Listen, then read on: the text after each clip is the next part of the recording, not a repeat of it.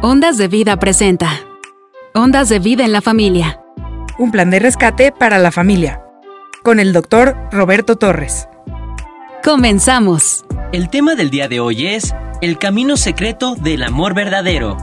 Parte 6. Amigos, bienvenidos a este programa de Un plan de rescate para la familia. Y bueno, pues nos da mucho gusto ya saludar a todos los que ya están sintonizados en esta estación de Ondas de Vida 1440 de AM y también a todos los que ya están ahí en las redes sociales les damos la bienvenida. ¿Ok? Eh, queremos hacerles mención de dos líneas telefónicas que tenemos disponibles durante el programa eh, para que nos puedan contactar. El primer número es 271-344-3133 y 271-344-3134.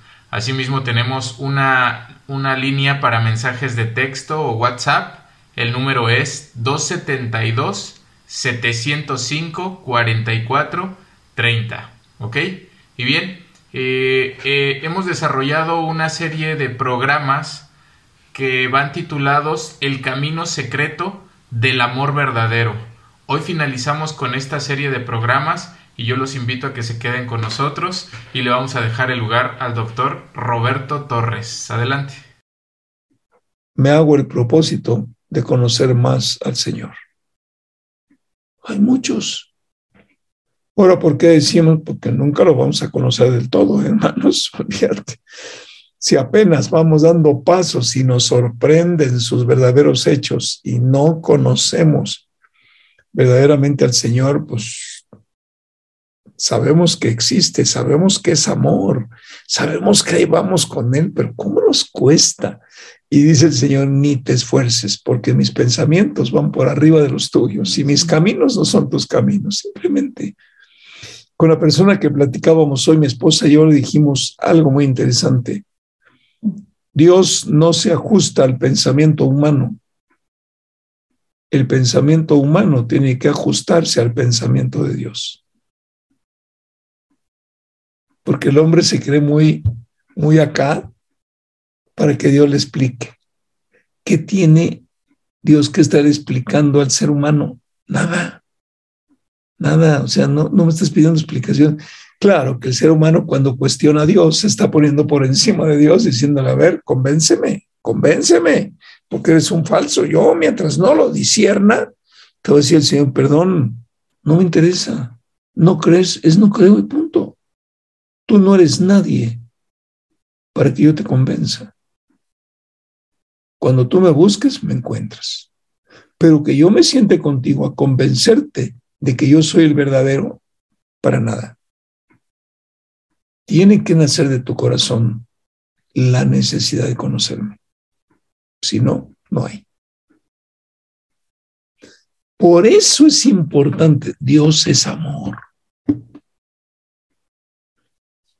Entiéndelo y compréndelo. Por amor se te acerca, por amor te habla, pero la decisión es tuya. Tú puedes decir, oye, tan, fíjole, en medio de mi amargura, el Señor se acerca a ti y te dice, ven a mí, que estás cargado y cansado, yo te daré descanso. No, si las pastillas del doctor fulano no me lo han quitado, menos tú. Bueno, pues está bien, sigue con tu amargura, sigue con tu tristeza, sigue con tu depresión, sigue con tu enfermedad, sigue con todo lo que tú quieres. Adelante, tú decide lo que quieres para tu propia vida. Versículo 9. En el verso 9 dice, así manifestó Dios su amor entre nosotros Ahí está el amor ágape, en que envió a su Hijo. Wow. Oigan, qué verdad. ¿eh? Entonces Jesucristo no vino por sí mismo, Dios lo envió. Pero fíjense el propósito para el cual lo envió. Allí en el verso 9, te voy a llevar de la mano, eh, tú clávate aquí, luego te doy permiso, permiso, luego te doy tiempo para que escribas, pero mira, clávate lo que está escrito y ahorita lo escribes. Dios manifestó su amor entre nosotros en que envió a su Hijo único, llamado Jesucristo, ¿a dónde? Al mundo, para que vivamos por medio de Él. Cuando en la palabra de Dios te dice para que vivamos por medio de Él, te lo voy a repetir porque mira, te voy a hacer una preguntita. Para que vivamos por medio de Él, para que vivamos por medio de Él, es que sin Él estamos muertos.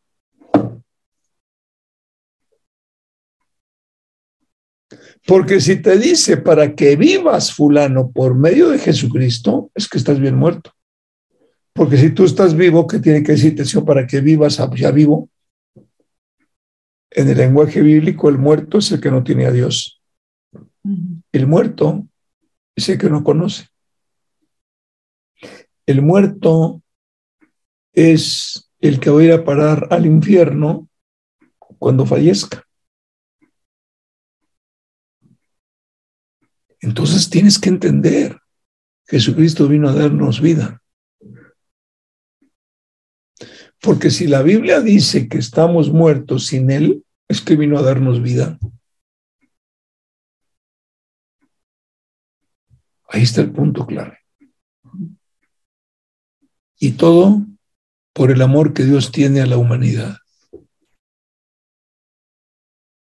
Para el Señor no es lógico que un hombre criado a su imagen y semejanza acabe en el infierno. No, eso no. Y dice el Señor, nadie le habló de mí ni del Evangelio que narra la vida de mi Hijo Jesucristo y sus hechos. Alguien tiene que decirles. Y envió a su Hijo.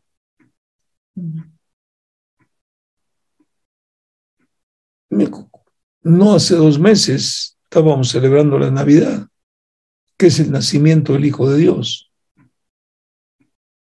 Pues bueno, simplemente pégalo y decir, ah, ok, entonces la Navidad, lo que celebramos es el Hijo de Dios, claro. ¿A qué vino? Ahí está la respuesta. Dios lo envió para darnos vida y si nos da vida Jesucristo, es que sin Cristo estamos muertos. Me gustaría que anotes allí en tu cuadernito que pongas, sin Jesucristo estoy muerto.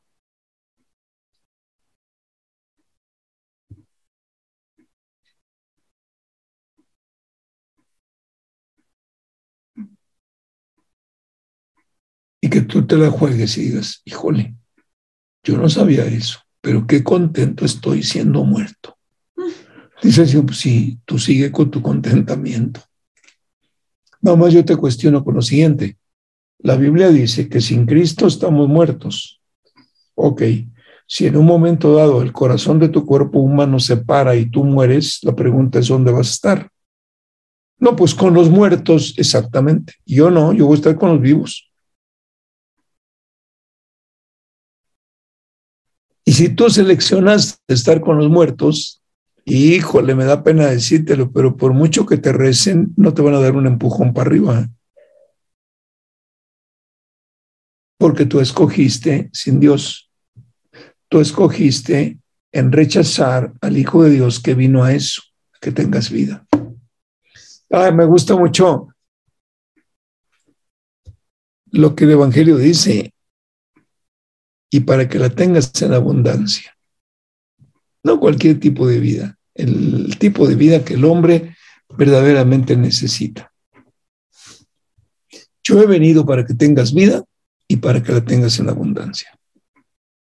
Entonces Jesucristo vino por el amor de Dios, sí. Entonces Jesucristo por su amor me invita a que yo tenga una relación con su Hijo. Dice unigénito, único, único, no hay otros. Nosotros ahora somos, y, tú me puedes preguntar, espérame, ¿por qué yo le digo a Dios Padre siendo su hijo? La respuesta, nos adoptó. ¿Cómo que nos adoptó? Nos adoptó. Porque el único que Dios engendró en una mujer virgen llamada María se llama Jesucristo. Ese es el único. Derrama su amor en él para que nosotros conozcamos ese amor y nosotros cuando nos acercamos a él y le empezamos a decir Padre y él nos adopta, nos hace hijos. Entonces somos hijos adoptivos. Oye, ¿y qué garantía tengo de que soy hijo de Dios? Porque te dio su Espíritu Santo. Y su Espíritu Santo es el que va a conseguir en ti una transformación de vida.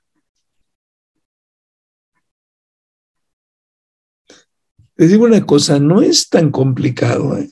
He tratado de ir muy despacio. No, no es tan complicado. El problema es el asunto de la fe, ¿no? Lo creo, no lo creo, lo acepto, no lo acepto, etcétera. Pero ahí está. Entonces, en la Navidad, acabamos de recordar hace dos meses que Dios envió a su Hijo Jesucristo a este mundo para que tengamos vida por medio de Él. Punto. Y si lo envió para que tengamos vida, es que sin Jesucristo somos muertos. Tú dirías, oye, y entonces en el planeta Tierra, todos aquellos que no tienen, ni aceptan, ni creen en Jesucristo, es un planeta llamado Tierra que huele a muerte. La pregunta es sí o no.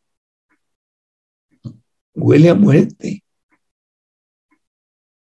Ok, pero los que estamos en Cristo leemos a vida. Teníamos que ser lo opuesto, ¿no? Huele a muerte el planeta, sí, pero no todos. Otros olemos a vida. Oigan, y qué diferente el amor, ¿no? Es como oler una flor marchita, ya podrida, y oler una flor recién nacida, tiene su aroma propio, ¿no? Pero son verdades que tú tienes que confrontarte. Y mira, lo que te estoy platicando no es para engancharte a una religión. No, no, no, no, no, olvídate. Eso lo dice la Biblia. La Biblia no vino a enganchar. Jesucristo no vino a enganchar. Fíjate que aquí podría decir, y Dios envió,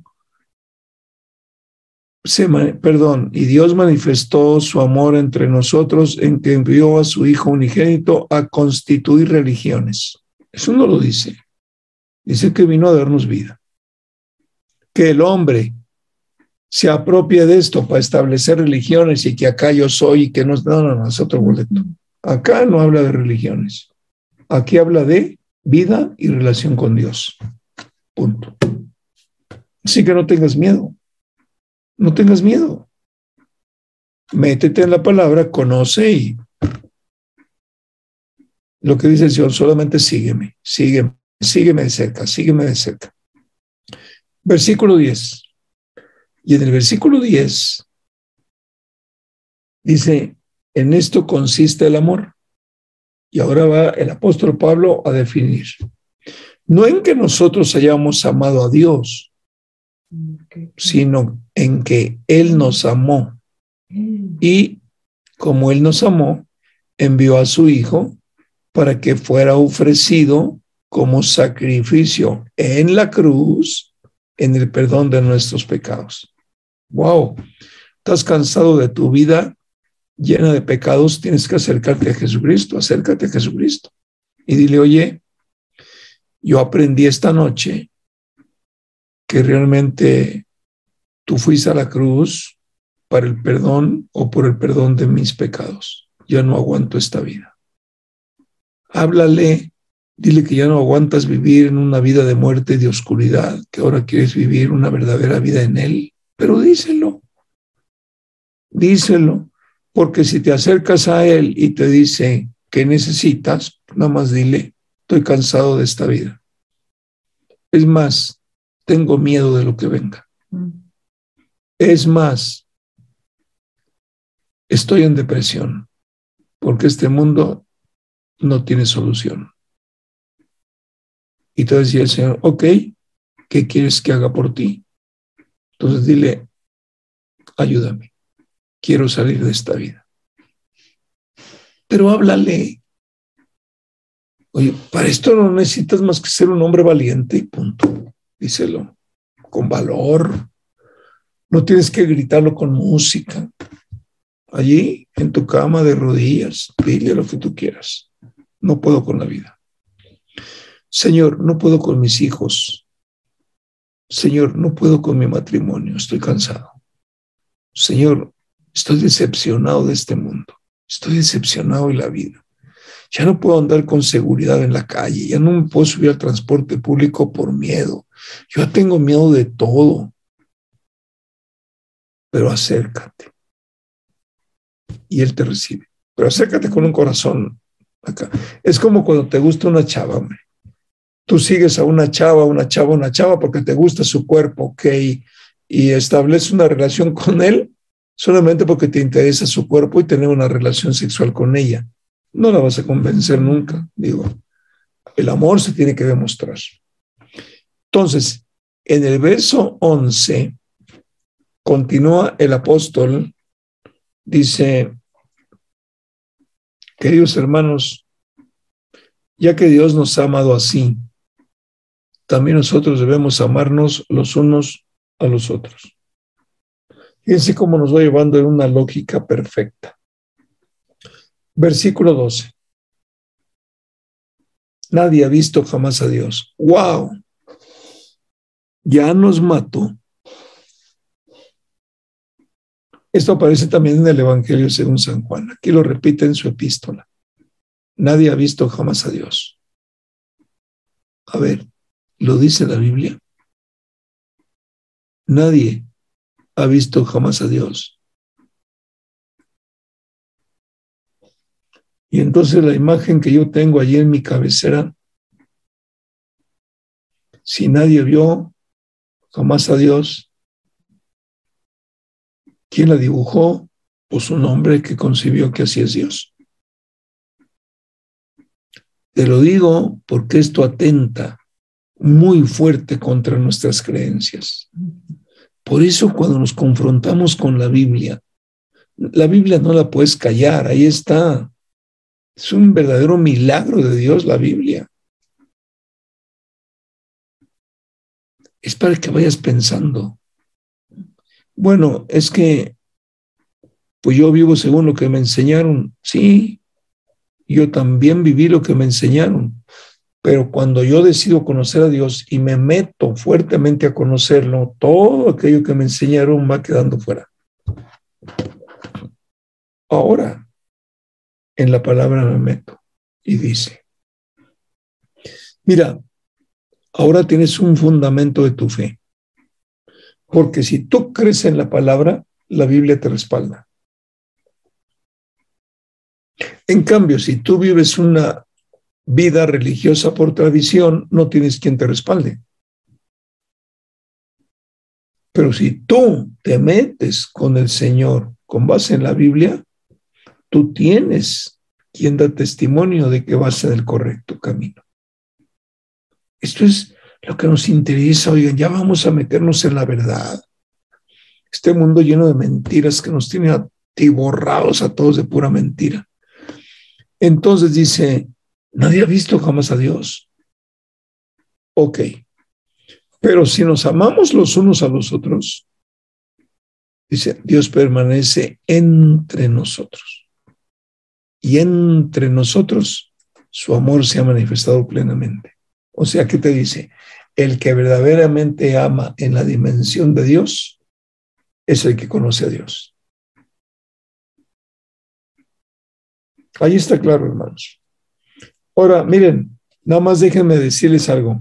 Yo les dije al principio de este versículo que esto que estamos leyendo aquí es lo que el mismo San Juan, cuando escribe el Evangelio según San Juan, dice, nadie ha visto jamás a Dios. Cristo lo ha dado a conocer. Acuérdense de eso. Entonces, ¿a qué vino Jesucristo? Vino a darnos vida, pero también vino para que conociéramos a través de él a Dios. Ahí está.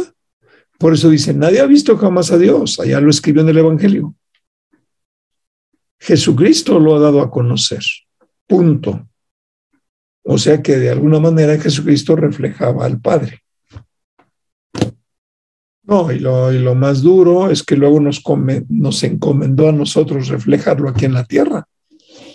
Y órale, no, sí está fuerte. Por eso quiere pura gente determinada, ¿no? Para que me reflejes. Entonces dice, si nos amamos los unos a los otros, Dios permanece entre nosotros y entre nosotros su amor se ha manifestado plenamente. ¿Sabes por qué dice eso? Porque Dios es amor. Y cuando el amor de Dios se manifiesta, ahí está Dios. En medio nuestro. En medio de un matrimonio fracasado. En medio de un matrimonio frustrado. En medio de un matrimonio que no encuentra la salida. Es muy interesante. Verso 13, Carlos.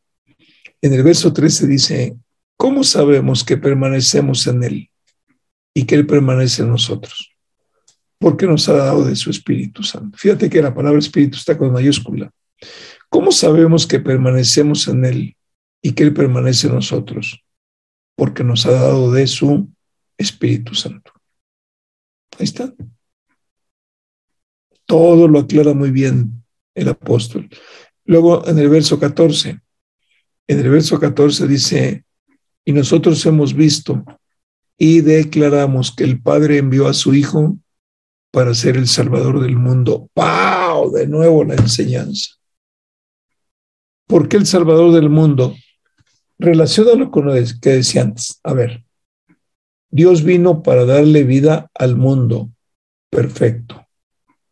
Entonces, sin Cristo, el mundo no tiene vida. Perfecto y si no tiene vida, está perdido. Perfecto. Entonces nosotros hemos visto y declaramos que el Padre envió a su Hijo para ser el Salvador del mundo. Únelos y te vas a encontrar con que Jesucristo, al venir a darle vida al mundo, vino a salvarlo. Oye, ¿a salvarlo de qué? La respuesta es del infierno. Sin Dios eternamente. Pero ahí está claro. Estamos leyéndola, por eso abajo en tu pantalla dice Primera de Juan capítulo 4. Y ya estamos en el verso 14. Vámonos al verso 15. En el verso 15 dice, si alguien reconoce que Jesús es el Hijo de Dios, Dios permanece en él y él en Dios. Ahí está, clarito. Punto. Explicación, pues si acaso volverlo a leer. Si alguien reconoce que Jesús es el Hijo de Dios. Dios permanece en él y él en Dios. Punto. Ahí está la permanencia. 16. Y nosotros hemos llegado a saber y creer que Dios nos ama, porque Dios es amor. El que permanece en amor, permanece en Dios y Dios en él. ¿Dónde está la clave? En el amor. ¿Cuál es el idioma que se maneja en lo que es el reino de Dios, el amor. Pero es un amor que permanece, no es un amor que se va y se viene, ¿no? Es un amor que permanece. Y cuando el amor de Dios permanece en nosotros, hermanos, hemos llegado a saber y a creer que Dios nos ama, porque Dios es amor. No se te olvide, Dios es amor. Y el último versículo, que es el 17, perdón, no, hasta el 21 nos vamos. Ese amor se manifiesta plenamente entre nosotros para que en el día del juicio final comparezcamos con toda confianza, porque en este mundo hemos vivido como vivió Jesús. ¡Wow! ¡Qué duro!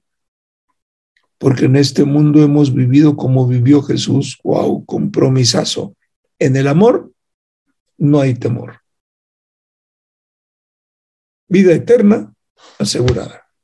Verso 18 sino que el amor perfecto echa fuera el temor. Wow. Tengo una pregunta, Sergio. ¿Tú, ¿Tú podrías explicar por qué en el amor perfecto, el amor perfecto echa fuera el temor? Está el amor de Dios, él, yo, yo veo que eso lo llena todo, ya no, ya no cabe, ya no cabe el lugar para el, para el temor. Tienes paz. Exacto. Fíjate, Dios es amor. ¿No? Ujú. Y cuando hablamos del amor perfecto, ¿de quién hablamos? De Dios, De Dios. Y Dios echa fuera el temor. el temor. El temor a todo lo que le tienes miedo. Le tengo miedo a la inflación, le tengo miedo a la muerte, le tengo miedo al, al ¿cómo se llama? Este, a lo que tú quieras, a los asaltos, le tengo miedo aquí, le tengo miedo al mañana, no sé qué va a pasar, qué va a ser de nuestros hijos. Todo eso dice el Señor. Yo echo fuera todo el miedo. Yo tengo el gobierno y el dominio de todo. Cuando tú confías en mí. Por eso fíjate que en uno de los salmos dice, el Señor es mi pastor, nada me faltará. Ah, caray, el Señor es mi pastor, nada me faltará. Entonces, si Él es mi pastor, no me va a faltar nada. No, no te va a faltar ni la seguridad y el miedo ahí no cabe. Sí. Vas a ser un hombre seguro, vas a ser un hombre establecido. No te falta la salud. Miedo a la salud, claro, que en el fondo es miedo a la muerte. Pues no, porque si estamos en el que da vida, pues ¿cuál miedo a la muerte? Pues ahí está la vida. Es más ya la Sí, muerte sí. que va atrás. Y si te mueres, vas con él. Y si el cuerpo muere, vamos a estar con él. Y fíjate qué increíble, vamos a estar con él esperando la resurrección. Qué increíble. Digo, la verdad, el Señor sí la hace. Nos da respuesta rápidamente a todo. Entonces solamente vemos el 18, el amor perfecto echa fuera el temor. Aquí la pregunta es a nivel de llamado, ¿a qué le tienes tanto miedo? ¿A qué le tienes tanto miedo? Si has mira, si hemos confiado nuestra vida al verdadero Dios, si vivimos una perfecta relación con Él a través de Jesucristo, es porque ya le entregaste no solamente tu vida, sino todo. Ya, ya no vives con el miedo de voy a perder esto, voy a perder aquello, ya, ya, ya vives tranquilo, porque le perteneces a Él. Oye, tú imagínate, tienes un problemón con uno de tus hijos y, y, ya no hayas ni qué hacer con él, se te está desviando y empiezas tú, Señor. Si el hijo está desviando es porque no supe darle dirección, no supe conducirlo. Si mi hijo está metiéndose en las drogas es porque no supe darle el equipamiento necesario para enfrentar la maldad de este mundo. Pero hay que ser valientes porque andar buscando culpables, pues nosotros tuvimos hijos, pero no supimos cómo conducirlos, no supimos cómo equiparlos para que pudieran resistir el ataque de lo que el mundo sin Dios ofrece. Sí, y es muy sencillo, miren, rápidamente, cuando el niño no es formado desde niño en Cristo, entonces el niño va creciendo formado por el mundo. Y en el mundo va, va, vamos a encontrar que en lugar de formarlo, lo deforma. Y luego practicando relación sexual desde muy jovencito, te embaraza una niña y tú que ni habías pensado ser abuelo, pues órale, éntrale, maestro.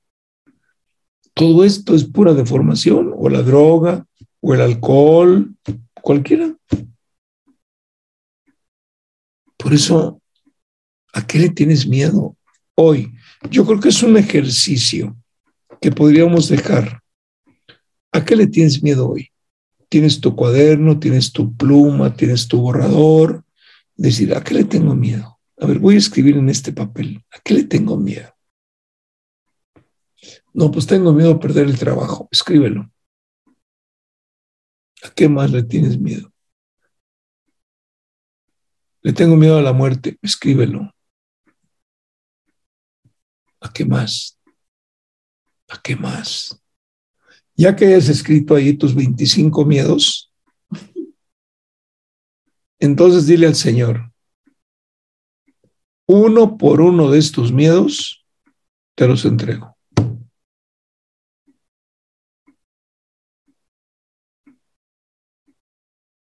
No tengo una vida completa porque estos miedos me quitan el sueño. Señor, no puedo más.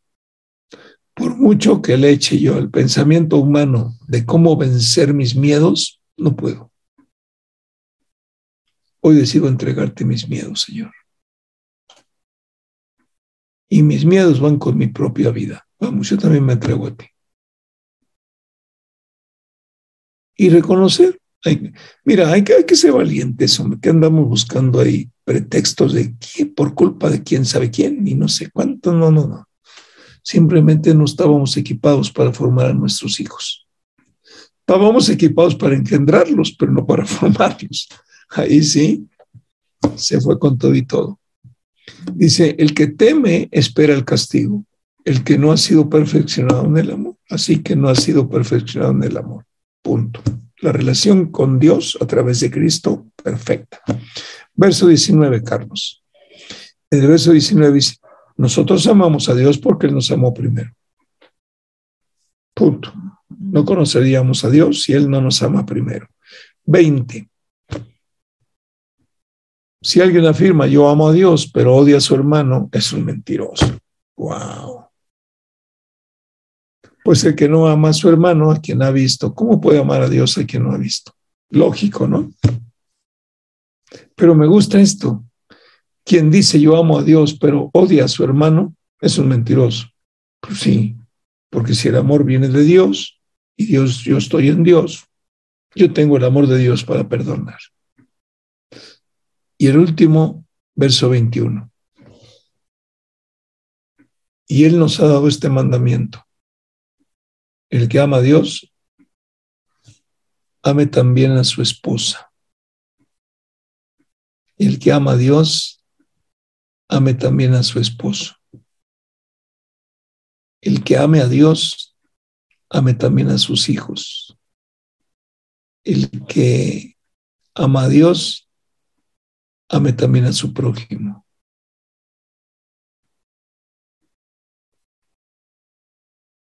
El que ama a Dios, ame también al que lo ofendió. El que ama a Dios, ame también al que lo defraudó. El que ama a Dios, ame también al que hizo, me hizo daño. Me metió en las profundidades el que, el que no me crió. Mira, si tus padres te han causado heridas. Por dos, ¿verdad? Cualquiera 19. Bueno, por ahí doña Maura dejó abierto su micrófono, ya oímos, pero este, seguimos. Entonces, sí, sí, es, es muy importante. El que ama a Dios, ame también a su hermano, a su prójimo, a sus padres, a sus hermanos en la carne, a los que han abusado, yo qué sé, al patrón que lo humilló, ámalo, porque el amor de Dios se perfecciona en esto.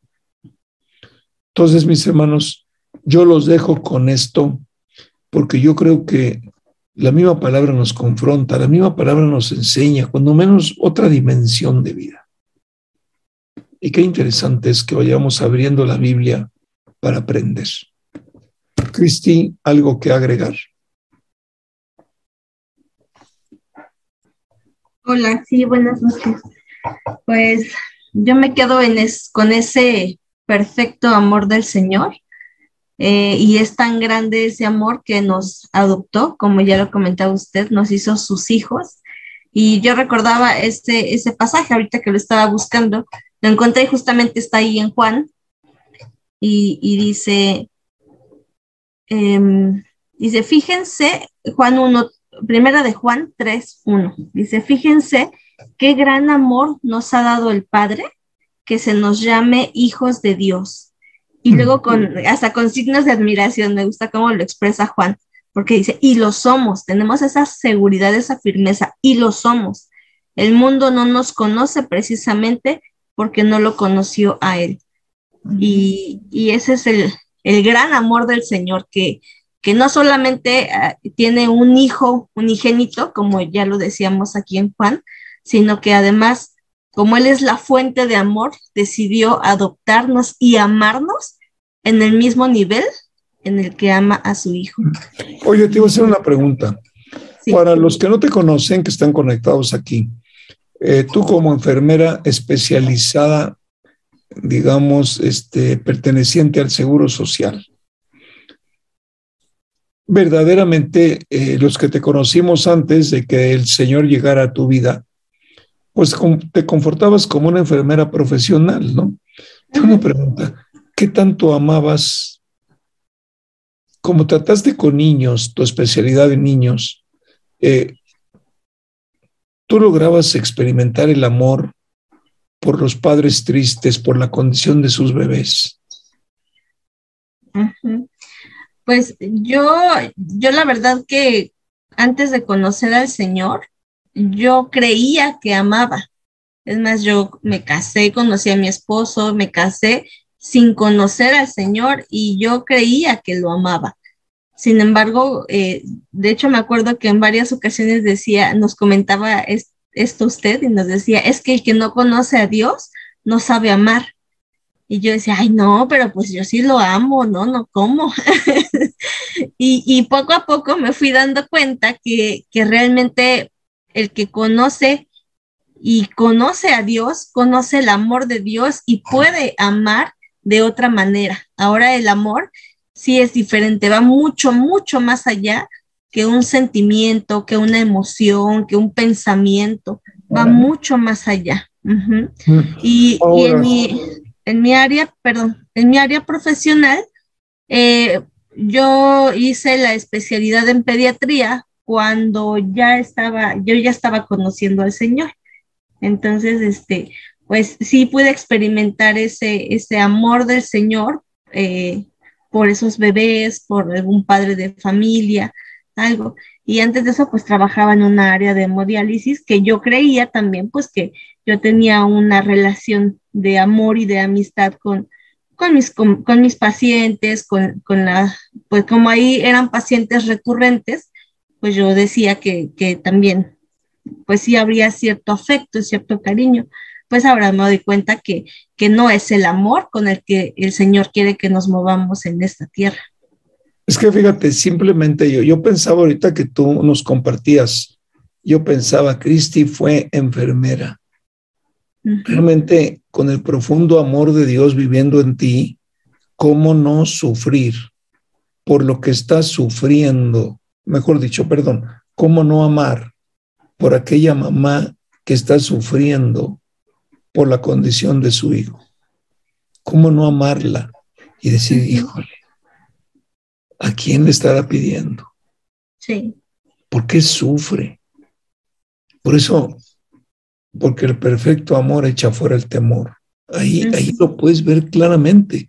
Una madre a la orilla de la cuna viendo que, híjole, yo no sé en qué condiciones recibías tú a los bebés, pero platícanos para poder entender un poquito, ¿no? Sí, pues ahorita que usted comenta esto, yo me acuerdo que en una ocasión había, había un, una beba que tendría como seis meses, yo creo, y, y, resulta que ya tenía como cuatro días con fiebre ya en el hospital con los antibióticos hasta el tope, ya le habían estado cambiando de antibióticos y fiebres altísimas de día y de noche. Y este, y pues la mamá, por supuesto, angustiadísima, eh, de hecho, no se había querido despegar de ahí, el papá tenía que ir a trabajar y la mamá no se despegaba de ahí, entonces estaba cansada, este, pues además un bebé con fiebre pues llora, está inquieto, no descansa, no come, no duerme, no nada, entonces la mamá tenía que estar ahí pegadita todo el tiempo. Y entonces yo me acuerdo que en esa ocasión yo ya conocía al Señor y yo le dije, ¿sabes qué? Los médicos han hecho todo lo posible, todo lo posible porque esa fiebre baje. Antibióticos, analgésicos, este, antipiréticos para que se le baje la fiebre y, esa fiebre no cede. Vamos a poner nuestras manos en la bebé y vamos a declarar que en el nombre de Jesucristo toda esa infección y todo lo que esté eh, eh, trayendo fiebre a su cuerpecito se va en el nombre de Jesucristo. Eh, bueno, esa vez yo me acuerdo que oramos y inmediatamente no se le quitó la fiebre, sin embargo, mi, mi fe no, no, no se desguanzó, que ay, ya no pasó nada. No, yo tuve fe, seguí, seguí mi turno y este, terminé el turno. Y resulta que al día siguiente llego y, y, la bebé no había tenido fiebre, ni toda la tarde, ni toda la noche, y ya estaba en el siguiente turno de la mañana y la bebé ya no estaba con fiebre. Por supuesto, seguía con los antibióticos y con todo lo que le hicieron los médicos, pero yo pude hablar con la mamá y, le, y pude quedar asentado que en ese momento el Señor intervino para que a la bebé se le quitara la fiebre de la cual estaba padeciendo durante ya varios días. Gracias. Entonces, ¿con quién hiciste tú esa oración? Yo pensaba que estabas con la mamá ahí. Sí. Sí, sí, con la mamá. Con ella. Pero sí. sí. Wow. Así es. Yo creo que el sufrimiento de una mamá por su bebé es, es es, es, es espantoso, ¿no? Sí. En un momento, y ahí es donde se manifiesta. El amor el amor brilla cuando te preocupas por los demás. Uh -huh. Cuando ese amor de Dios que no, en, no alcanzamos a discernir, verdaderamente ve el sufrimiento en otros. Uh -huh. Cuando tú te pones en la sandalia del que sufre y decir, híjole, qué duro. Lo que está viviendo, sí. la poca esperanza que tiene, ¿no? Y por eso te preguntaba, porque yo dije, pues ahí debe estar reflejado el amor de Dios, ¿no? En un bebé que, que, acaba de tener vida, acaba de nacer.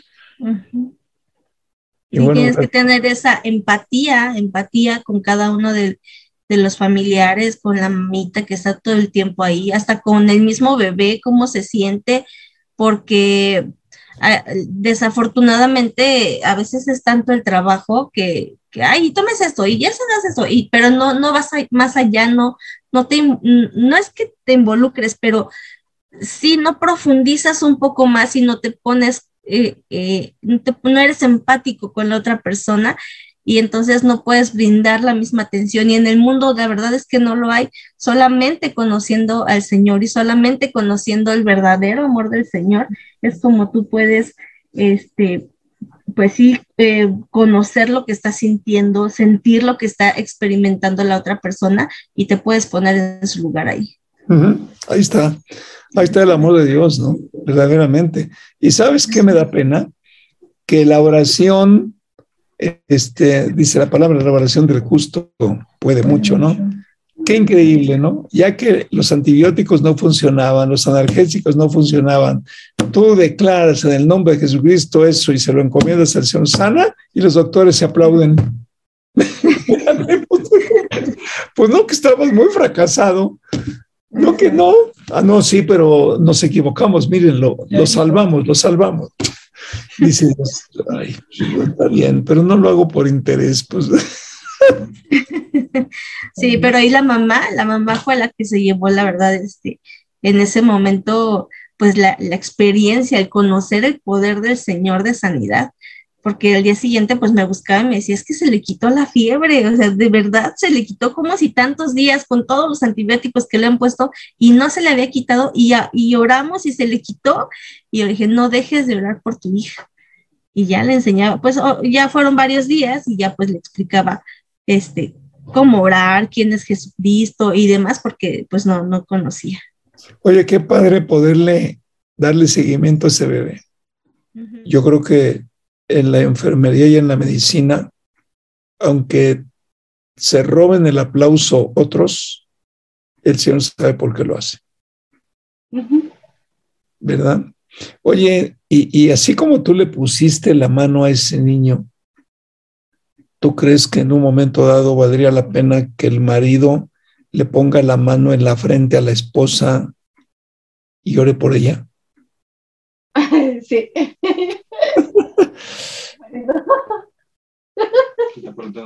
¿Quién sabe por qué se voltea?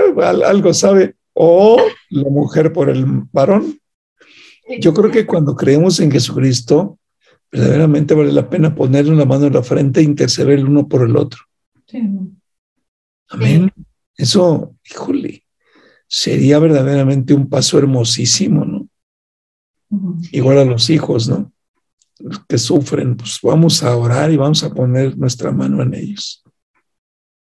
Pero bueno, Nancy, ¿qué opinas de lo que la preocupación de tu hermana cuando iban a nacer tus hijos?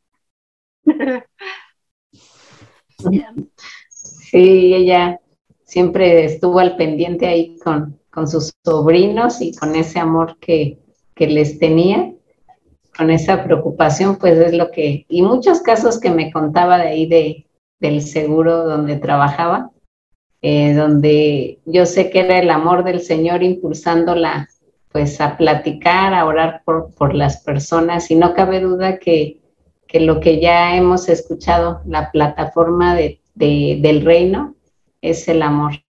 Y yo lo experimenté aquí con, con Gilberto porque cuando ya estaba fracasado el matrimonio, ya, ya estábamos separados, pues yo ya no tenía amor, yo le di, yo, yo me acuerdo ahorita escuchando toda esta palabra, yo me acuerdo que le hice una oración al Señor y le dije, el amor de Nancy, el amor humano se acabó.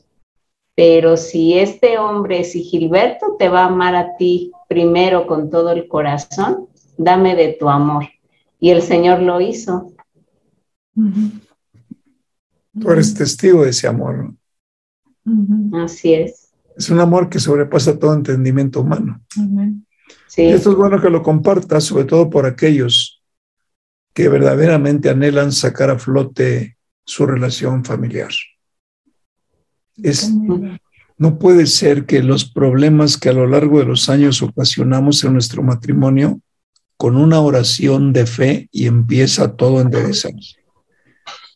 Destrozas tu familia 20, 25 años y una oración de fe con una convicción plena en el poder del Señor y en segundos empieza a mejorar el asunto.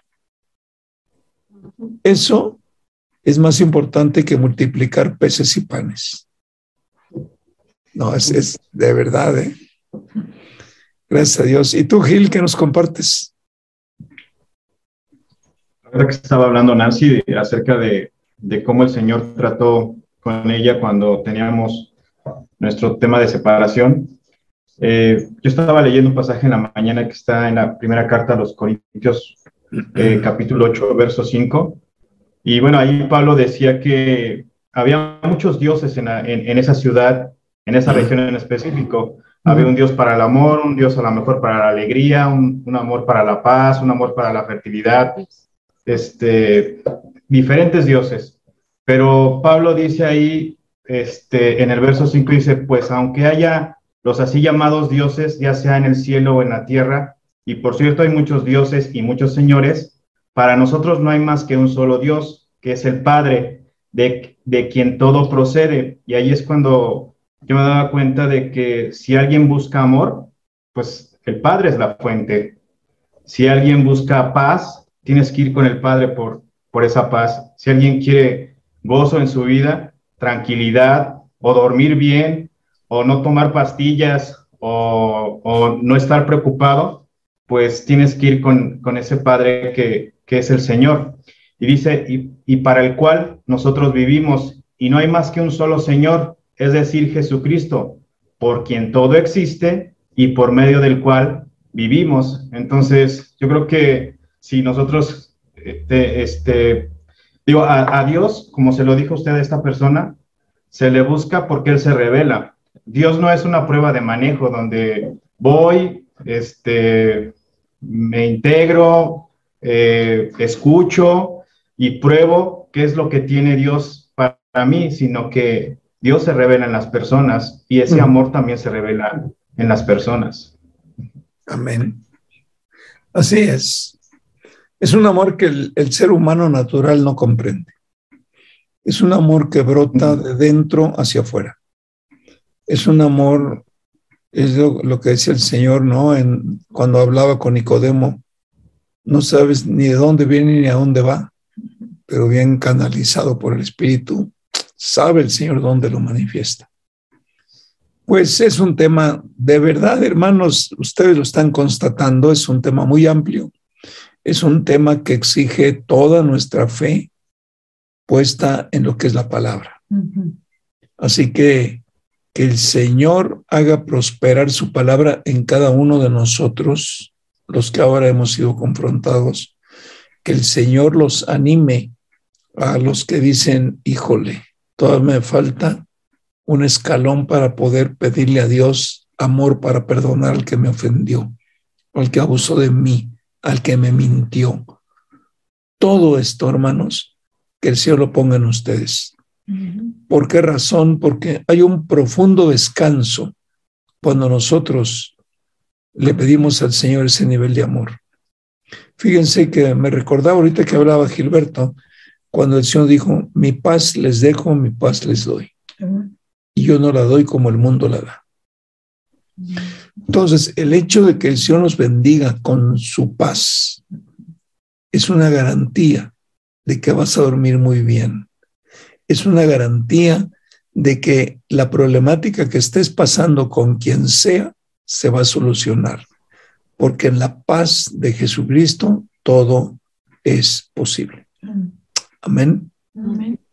Así que mis hermanos, bueno, vamos a orar y vamos a dar gracias por esto. Pastora Te damos las gracias en esta hora, Señor, como cada vez, como cada reunión que tenemos, Señor, con los hermanos y contigo, Señor, que nos das la palabra y nos muestras el camino verdadero, Señor, que, que es el amor, que eres tú, Señor, que eres quien nos guía y nos dirige y nos muestra cómo, cómo debemos caminar en esta tierra donde nos has puesto, Señor, en este tiempo y en esta hora para ser testigos tuyos donde quiera que estemos que podamos compartir de lo mucho que tú nos das, Señor, y que podamos reflejarte a ti. Y si nos llamamos cristianos y si decimos que tú moras en nosotros, ese amor tiene que fluir día con día. No podemos tener pretextos ni excusas, sino que es una orden, amaos los unos a los otros, como yo os he amado y Él nos amó hasta entregar la vida por nosotros, para que pudiéramos tener vida nosotros también. Así que vamos a anhelar el amar a todos los que nos rodean y mayormente a nuestra pareja, a nuestros cercanos y aquellos que son hermanos en la fe porque si ese amor está en nosotros, debe estar totalmente manifestado para que el mundo lo conozca. Si nos amamos unos a otros, el mundo sabrá que Dios es real y que Dios es amor. Gracias, Padre, por este tiempo, por tu palabra, por el amor tuyo que tú nos tienes a nosotros tan grande y tan inmerecido, Señor. Gracias por ese amor, por tu misericordia por tu perdón y por la vida que nos das. Te bendecimos y te agradecemos este tiempo. En el nombre de Jesucristo. Amén. Amén, amén. Bendición para todos mis hermanos. Un abrazo cariñoso. Nos vemos. Adiós, mi Juan. Pórtense bien. Nos vemos. Amigos, hemos llegado al final de este programa y te invitamos a que de lunes a viernes nos sigas acompañando en un plan de rescate para la familia. Eh, mientras tanto, te invito a que te quedes en la programación porque viene el pastor Daniel Pereo con el programa Reanímate. Bendiciones a todos. Bye. Ondas de Vida presentó Ondas de Vida en la Familia. Un plan de rescate para la familia. Con el doctor Roberto Torres. Hasta la próxima.